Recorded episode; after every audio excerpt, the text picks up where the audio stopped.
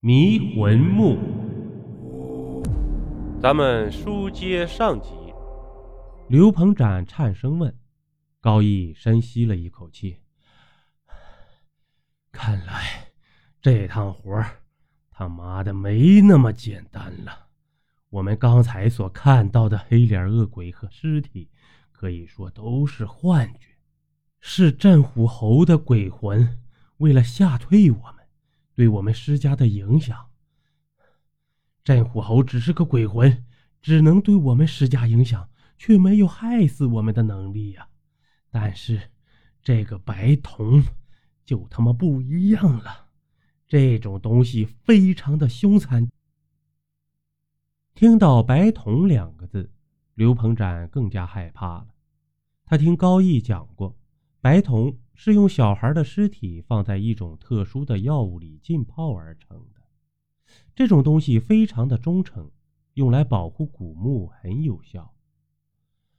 白铜不会轻易进入别人的古墓，那么就只有一种可能了：这个白铜就是镇虎侯生前所养的。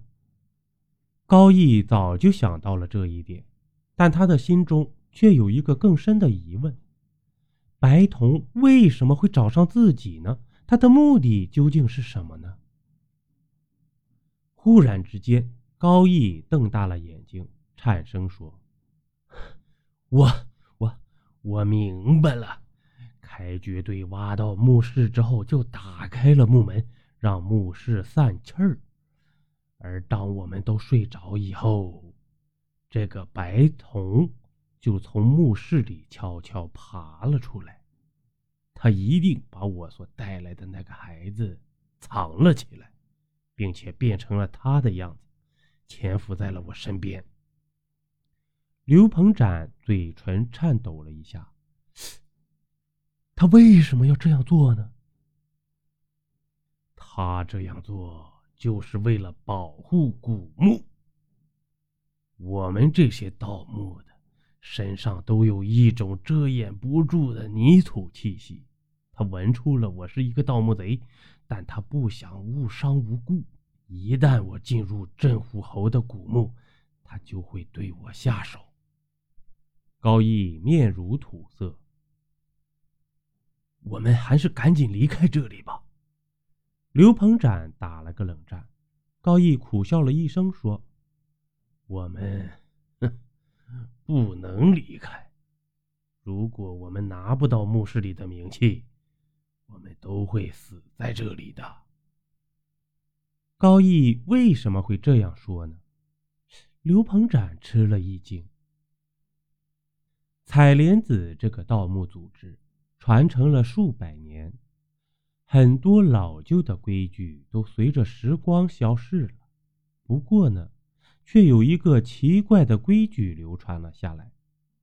原来啊，采莲子的门徒只有出师之后才能单独盗墓，而检验门徒是否能出师的标准，就是看他能否在规定的时间里完成盗墓。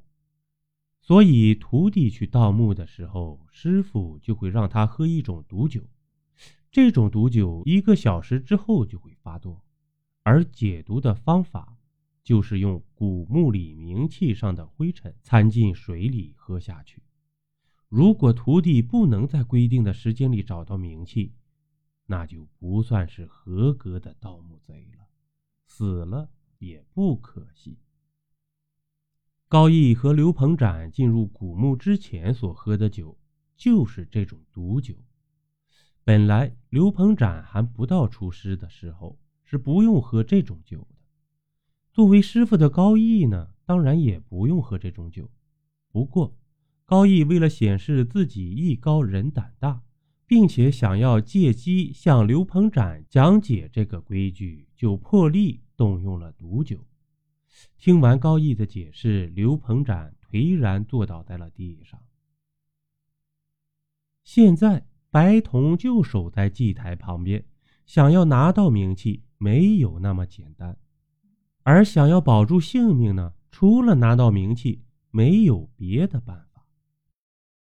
不管白瞳多么可怕，两个人都只能硬着头皮面对了。高毅和刘鹏展粗略地商量了一下，就来到古墓外面，把身上的洛阳铲、犀角一类的东西放在外面。这样一来，和白瞳搏斗的时候，身上就轻便了不少。接着，二人紧握匕首，悄悄向墓室里爬了进去。邀您继续收听下集。